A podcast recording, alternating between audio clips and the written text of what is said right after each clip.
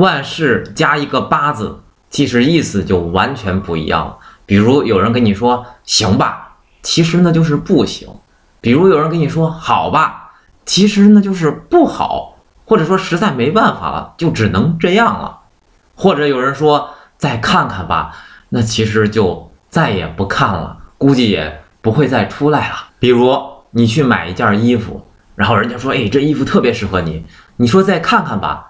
是不是就等于你再也不去看了，你就走了？一种委婉的推脱。你有个朋友拿了很多的好吃的，对你说吃吧吃吧，你舔着脸就吃。其实人家没让你吃，你得明白这里的意思。